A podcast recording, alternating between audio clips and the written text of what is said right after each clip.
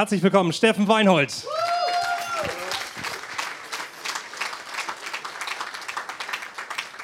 Steffen, wir haben alle unseren Augen nicht so richtig getraut, was wir da heute gesehen haben. Das war ein grandioses Spiel vom THW Kiel, von Minden eher nicht so. Erklär uns das mal. Wie hast du das äh, auf der Platte wahrgenommen? Warum habt ihr derart hoch gewonnen?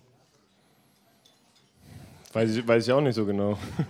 ähm, ja, ich glaube, es war ein schönes Spiel. Es hat uns allen Spaß gemacht und ähm, ja, wir wollten natürlich gewinnen, ähm, auch ein bisschen was fürs Torverhältnis machen.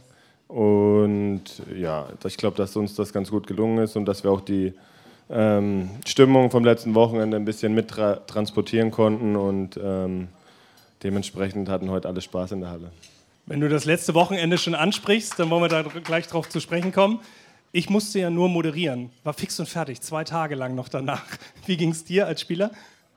Ja, ich hatte noch genügend Energie in der Nacht danach. ähm, ja, klar, ich glaube, ähm, das war auf jeden Fall ein besonderer Moment. Es gibt es ja nicht so oft, dass man die Möglichkeit hat, in der eigenen Halle einen Pokal zu gewinnen. Und ähm, das haben wir dann auch sehr genossen, in der Atmosphäre ähm, die zwei Spiele da spielen zu dürfen. Es wurde in der Halle dann noch ein bisschen gefeiert, am nächsten Morgen dann in der Forstbaumschule mit den Fans auch. Wie habt ihr als Mannschaft aber äh, diesen Sieg gefeiert? Also auch nochmal im engeren Kreis? Ja, wir haben am Samstag nach dem Spiel gefeiert und dann sind wir danach ziemlich direkt zur Forstbaumschule gekommen. Und ähm, ja, ich glaube, dass ein Teil dann auch noch am, am Sonntag ein bisschen weiter gefeiert hat, aber ich persönlich bin drei Tage nach Amrum gefahren und habe da mit meiner Familie und meiner Schwester und ihrer Familie da ein bisschen Urlaub gemacht und konnte das auch ein bisschen genießen da. Sehr schön. Es ist ja theoretisch noch ein dritter Titel drin, oder? Was meinst du? Ja, ich habe jetzt gerade eben auf dem Weg hier hoch gehört, dass Friesenheim ähm, gewonnen hat gegen BRC. Ich glaube, das ist nicht so praktisch für uns. Von daher, ja, wir müssen das abwarten. Ich glaube, ähm, dass es schwierig ist, aber äh, es ist nicht in unserer Hand. Wir werden auf jeden Fall die letzten zwei Spiele gewinnen und dann müssen wir abwarten, was Flensburg macht. Sehr gut, das ist der Plan. Ich habe so ein bisschen mit dir angegeben, habe bei Instagram geschrieben, dass du heute hier bist und äh, die Leute gefragt, ob sie Fragen an dich haben. TEW-Fan 1904 fragt, hast du damals erwartet, erhofft, als du mit Handball angefangen hast, so weit zu kommen? Natürlich.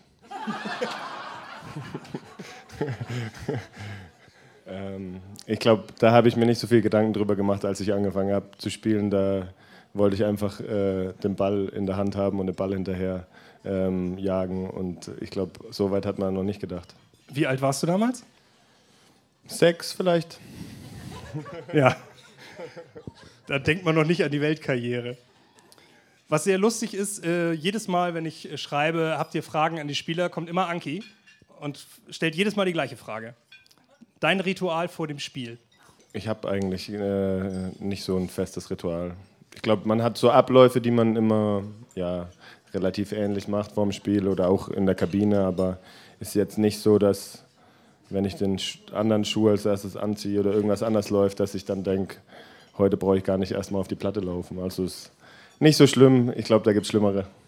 Lukas hat zum Beispiel erzählt, dass er seinen Kautabak nochmal eben reinschmeißt. Oder Hendrik Pekeler, dass er das mit dem Kaugummi präpariert. Einen in die Socke, einen in den Mund. Sowas gibt es bei dir nicht. Ja, aber ich weiß nicht, ob das ein Ritual ist, wenn er sowieso immer seinen Kautabak reinwirft. Also, ob das dann was Besonderes, ist, wenn man das vorm Spiel auch macht. Aber ähm, ja, äh, nee, ich habe sowas nicht. Gut. Äh, 88 Smiling Sun 88. Wer oder was ist dein Kindheitsidol? Warum? Sind wir wieder in der Kindheit? Ist so lange her. Ist so lange her. Danke. Ähm,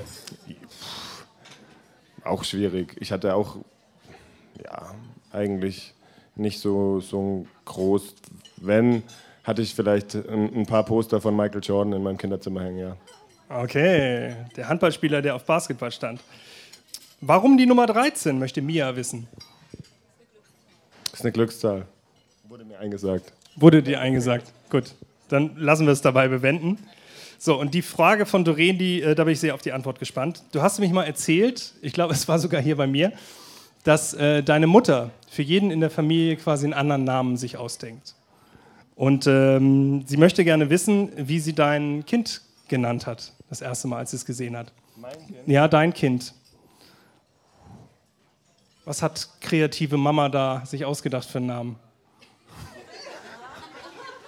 Mm, das weiß ich nicht. Ich glaube, ich weiß nicht, sie, sie sieht immer die Kinder, die Babys oder hat auch mich und meine Schwester dann gesehen und hat irgendwie gedacht, der sieht so aus oder die sieht so aus oder weiß ich nicht, die macht das und daraufhin haben wir Namen bekommen, deswegen heiße ich Raffi für sie statt Steffen. Und meine Schwester heißt eigentlich Katrin und die wird Nussi genannt. Und ja, das hat sich aber dann irgendwie so fortgesetzt, dass es dann auch so weit war, dass alle unsere Freunde uns so genannt haben. Und mittlerweile kann ich da gut mit leben, aber am Anfang war das vielleicht auch ein bisschen seltsam, ein bisschen peinlich auch, aber ähm, ja, ich, ich ziehe das durch, dass ich zu ihr sage, sie soll unsere Kinder so nennen, wie sie auch heißen.